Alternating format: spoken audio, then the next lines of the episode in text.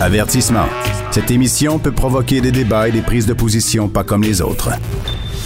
Vous écoutez Sophie Durocher. Si vous lisez régulièrement dans les journaux euh, des euh, sentences, des peines dans les différents procès, ben, vous avez sûrement remarqué au cours des dernières semaines, au cours des derniers mois, que les peines qui sont infligées aux agresseurs sexuels d'enfants sont de plus en plus lourdes. Ce n'est pas un hasard.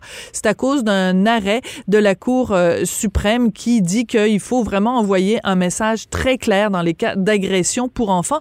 J'avais envie de parler de tout ça avec Maître Rachel Pitre. Elle est procureure en chef adjointe euh, au DPCP, le directeur des poursuites criminelles et pénales de Montréal. Maître Pitre, bonjour. Bonjour, Madame Durocher, et merci pour l'invitation. Ben, ça fait plaisir. Je trouve que ce sont des sujets dont il faut parler parce que quand on entend parler de justice en ce moment, euh, ça vient toujours avec les mots euh, rebâtir la confiance et tout ça.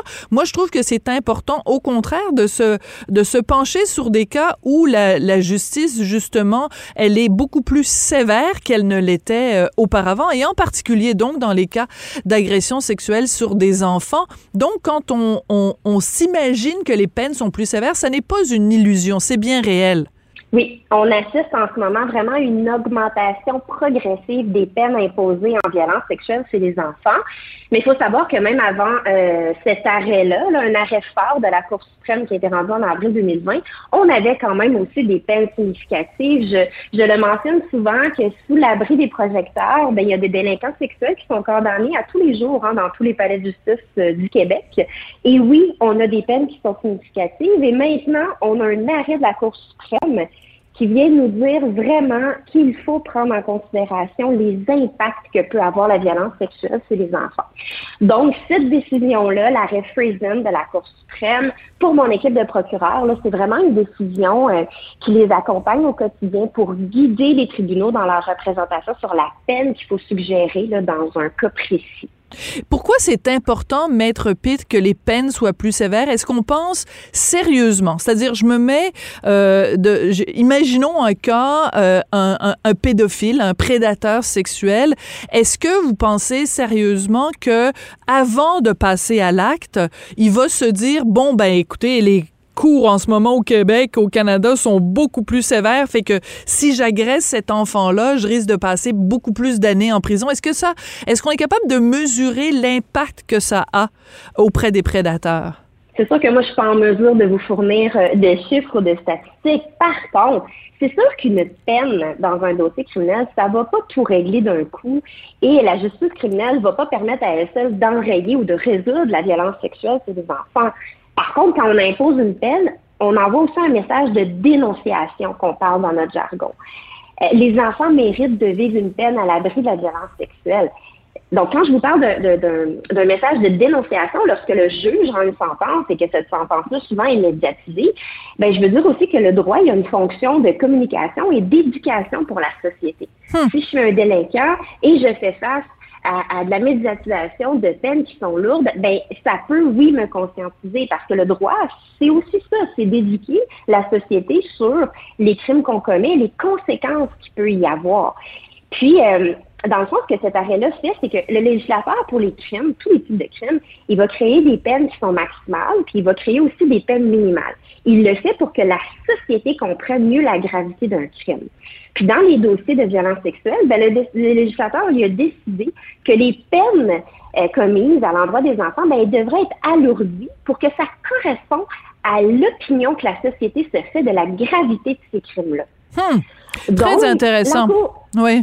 C'est ça, les, tribunaux viennent nous dire, ben, on doit comprendre la gravité, on doit comprendre la nocivité de la violence sexuelle chez les enfants. Puis des fois, on doit s'écarter des fourchettes de peine qu'on a déjà rendues. On doit s'en écarter vers le haut.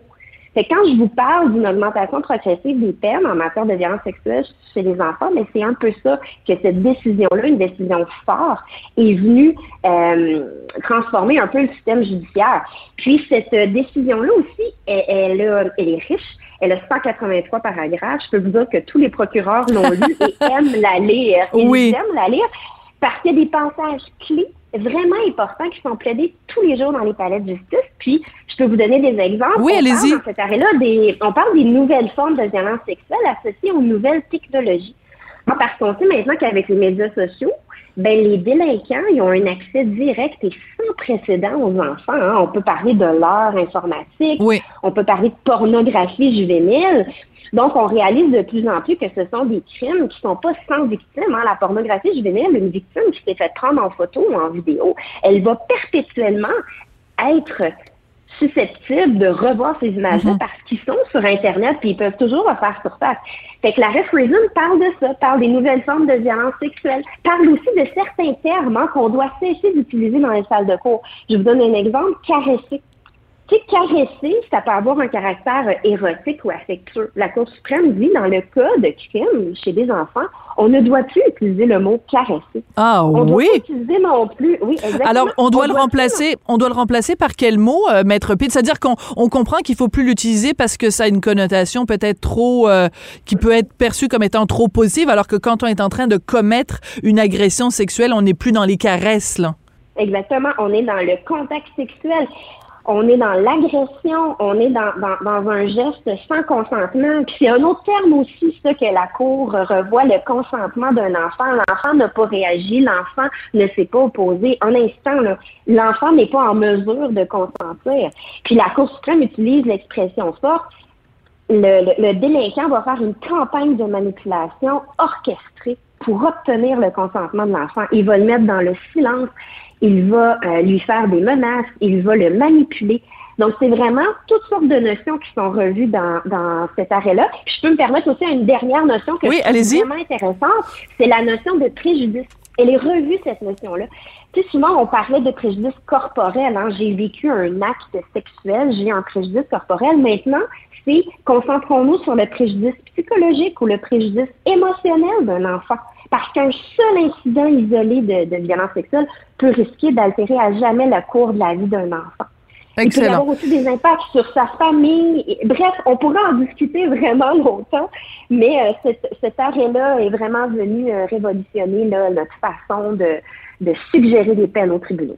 Mais c'est très intéressant cette euh, conversation-là qu'on a aujourd'hui, Maître Pitt, parce que justement, on a l'impression au cours des derniers mois, parce qu'il y a eu beaucoup de discussions, il y a eu des documentaires, bon, il y a eu toutes sortes de choses, on a l'impression que le portrait qu'on fait aujourd'hui de la justice telle qu'elle est rendue au Québec, c'est euh, une justice qui est figée dans le temps, une justice qui n'évolue pas, une, justice sclérosée. Or, que ce soit l'arrêt Frazen, mais que ce soit d'autres éléments également, nous montre qu'au contraire, c'est un système de justice qui est en constante évolution, qui est en constante adaptation. Donc, c'est, c'est important aussi quand on parle de l'image publique de la façon dont la justice est rendue au Québec. Tout à fait. Tu sais, vous savez, on peut voir des dossiers, euh, moi je les appelais, là, euh, attention de faire des dossiers symboles de Roson, de, de M. Salvaille, Écoutez, dans les salles de cours, il y a tellement de dossiers à tous les jours et je l'ai illustré la semaine où euh, M. Rosan et M. Salvaille ont été acquittés, les procureurs de mon équipe ont eu 10 condamnations la même semaine, mais c'est des dossiers qui ne sont pas tous les projecteurs. Alors, il faut faire attention de, de, de, de, mettre la, de, juste se, se, concentrer sur une seule affaire et donner un score au système judiciaire. Parce que chaque victime a des attentes différentes, chaque victime a une preuve différente dans son dossier. Puis nous, les procureurs, euh, la constatation qu'on peut, faire, c'est qu'on a vraiment le plus large échantillonnage de victimes, en ce sens où on a des victimes où on dépose des accusations, des victimes où on refuse, des victimes où euh, l'accusé est acquitté, mais aussi des victimes où l'accusé est coupable. Donc, il faut éviter de généraliser et de dire que le système n'est pas euh, adapté. Quand on le connaît de l'intérieur, quand on connaît la juste réalité dans les salles de cours, ben nous, on a une opinion euh, différente. Je veux pas minimiser. Il arrive des situations qui sont malheureuses. Je suis tout à fait d'accord et je suis tout à fait empathique à ça. Mais je pense que c'est important pour moi de me ranger derrière toutes les victimes, celles qui sont satisfaites et celles qui le sont moins. D'accord. Euh, juste euh, une petite réaction. Euh, Léa Clermont-Dion, donc, est interviewée dans le dans la presse de ce matin. On sait que c'est elle euh, la victime. On sait que le l'accusé, donc, qui a été trouvé coupable, Michel Venn, a été a connu sa sentence hier, six mois de prison.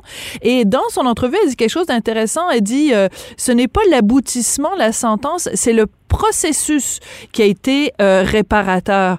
ça, c'est intéressant parce que les victimes disent ça à plusieurs reprises. C'est pas nécessairement la sentence ou euh, le verdict qui est important pour moi, c'est le processus en lui-même. En même temps, est-ce que la justice, c'est son rôle d'être réparatrice ou thérapeutique? Mais en fait, c'est certain qu'on est là pour l'accompagnement, pour faciliter le passage des victimes dans le système judiciaire, je le comprends. Puis vous avez tout à fait raison.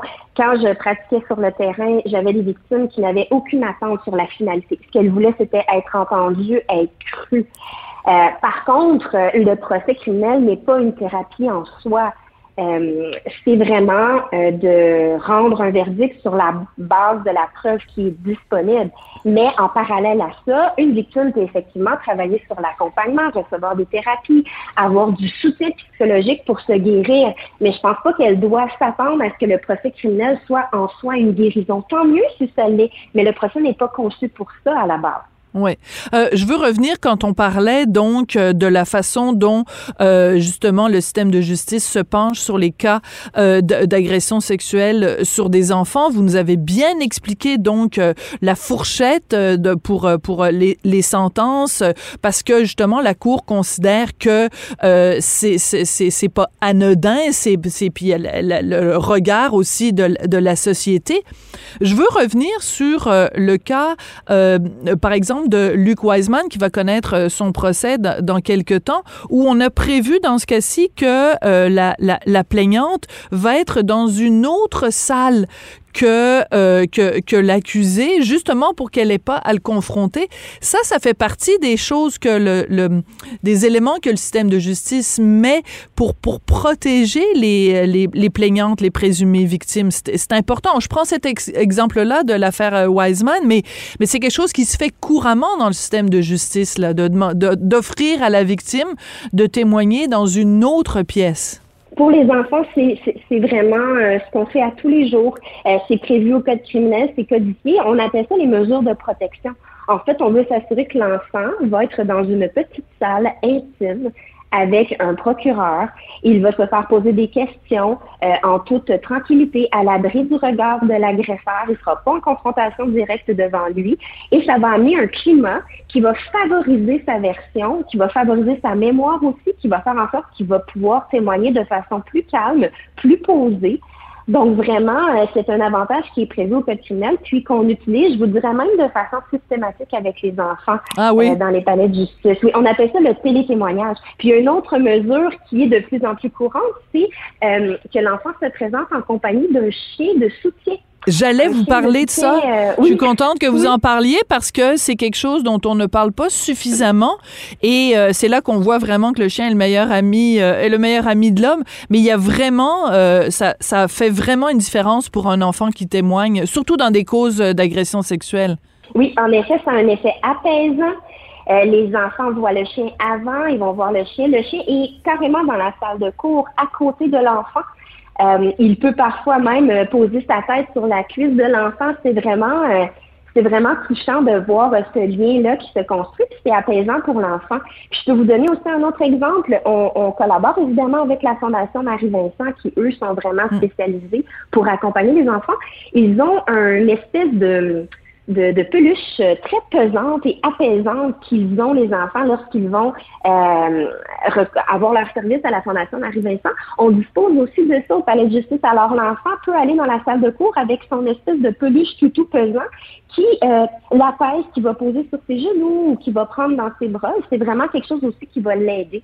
Puis, euh, une autre affaire euh, tout à fait euh, innovatrice, le CAVAC a créé un programme d'accompagnement, ça s'appelle le programme Enfant témoin, où on va préparer l'enfant à rendre témoignage. On n'ira pas du tout dans les faits, mais on va lui expliquer hein, qu'il a le droit de ne de, de pas se souvenir de tel détail, qu'il a le droit de ne pas avoir une réponse, qu'il doit être tout à fait transparent dans ce qu'il va répondre. Alors, on pratique un peu avec lui qu'est-ce que c'est l'interrogatoire ou le contre-interrogatoire, mais à partir d'un souvenir qu'il a, par exemple, ses vacances d'été. Alors, on va pas du tout dans les faits, mais on, on, on aide l'enfant à s'acclimater à cette procédure-là. Donc, ce sont vraiment toutes des choses très, très innovatrices euh, qu'on retrouve dans les salles de cours euh, dans les dernières années et euh, actuellement.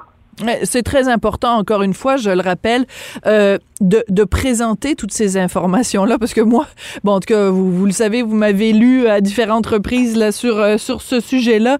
Je trouve que depuis quelques mois, on, on, on, trace un portrait très sombre du système de justice. Je pense que c'est important de parler aussi des améliorations, de parler euh, des innovations, de parler de l'adaptation, de parler de l'évolution, et tout ça, ça en fait euh, partie.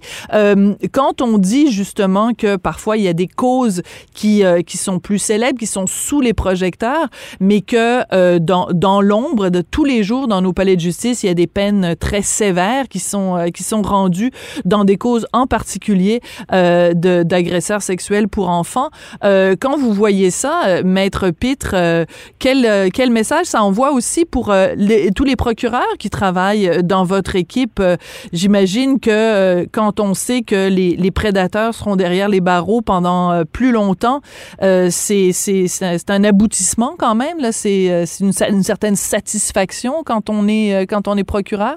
C'est certain que nous, hein, la protection de la société, c'est vraiment ce qui nous motive, c'est ce qui nous guide dans notre travail. Euh, on accompagne les victimes, on est dédié, on veut les accompagner le plus possible, mais par contre, oui, on est guidé par l'intérêt public, on est guidé par la règle de droit. Je vous donne des, des belles euh, des belles réussites du système de justice, mais je veux pas dire non plus qu'il est parfait, il est perfectible. On peut améliorer certaines choses, on peut bonifier ce qu'on fait déjà, mais moi, je suis pas du tout d'accord, permettez-moi, avec un portrait euh, uniquement sombre de ce qui se passe dans les salles de cours. J'ai des procureurs dans mon équipe qui font ce travail-là depuis 20, 25 ans, même 30 ans qui sont dédiés à la violence sexuelle chez les enfants, chez les adultes, et qui euh, retrouvent une énorme satisfaction euh, des réactions des victimes au bout du processus. C'est sûr qu'il y a des, des, situations qui sont pas toujours faciles, mais il y a vraiment des dénouements qui sont heureux, puis qui nous motivent à continuer à les accompagner et à continuer à vouloir dédier, à vouloir être dédiés à ces dossiers-là. Oui. Alors écoutez, euh, je pense qu'on a fait œuvre de, de vulgarisation euh, juridique aujourd'hui en parlant justement de cet euh, arrêt Freizen, bon, qui remonte à 2020, mais qui depuis euh, n'arrête pas constamment tous les jours hein, dans les cours de justice. On évoque l'arrêt Freizen pour justifier des peines beaucoup plus sévères dans les cas d'agression sexuelle. Je trouve que c'est important parce que il y a, on parle beaucoup de littératie financière, hein, des gens qui savent pas la différence entre un REER et un CELI mais je pense que quand on parle de littératie juridique ou judiciaire, ben c'est important aussi de prendre le temps d'expliquer aux gens comment ça se passe dans les cours de justice. Puis euh, vous êtes la personne parfaite pour le faire. Merci beaucoup, Maître Pitre. Ça m'a fait bien plaisir. Il faut transformer un peu de l'émotionnel en rationnel, l'intellectualiser quand on arrive dans un procès, mais on est là pour aider les victimes, on est là pour améliorer les choses et euh, on leur demande de se tourner vers nous, évidemment, si elles ont été victimes de violences sexuelles. Absolument. Et je pense en effet, parce que tu sais, on n'a pas, bon, vous on en a parlé un petit peu en parlant du principe de dénonciation, mais c'est ça aussi l'idée, c'est que quand on voit, quand on est soi-même victime et qu'on voit que notre système de justice prend les choses au sérieux et impose des peines beaucoup plus sévères, ben, je pense que ça va nous encourager nous-mêmes justement à aller dénoncer en se disant, ben, il y aura plus de sentences bonbons, là, ça va être des vrais, des vraies sentences. Donc, il y a aussi un incitatif euh, à la dénonciation dans tout ça. Rachel Pitt, vous êtes procureure en chef adjointe au DPCP. Merci beaucoup d'être venu nous parler aujourd'hui. Ça m'a fait très plaisir. Merci. Alors c'est comme ça que l'émission se termine. Merci beaucoup d'avoir euh, été là. Et oui, on a parlé de toutes sortes de sujets aujourd'hui. Ben oui, c'est ça Cube Radio. On n'a pas de tabou puis on parle de tout. Euh, merci beaucoup à Jean-François Paquet, toujours euh, fidèle au poste, à la réalisation, à la mise en onde. Merci à Florence Lamoureux qui a fait la recherche pour toute l'émission. Moi, je m'appelle Sophie Durocher. J'ai déjà hâte de vous retrouver demain. Merci d'avoir été là.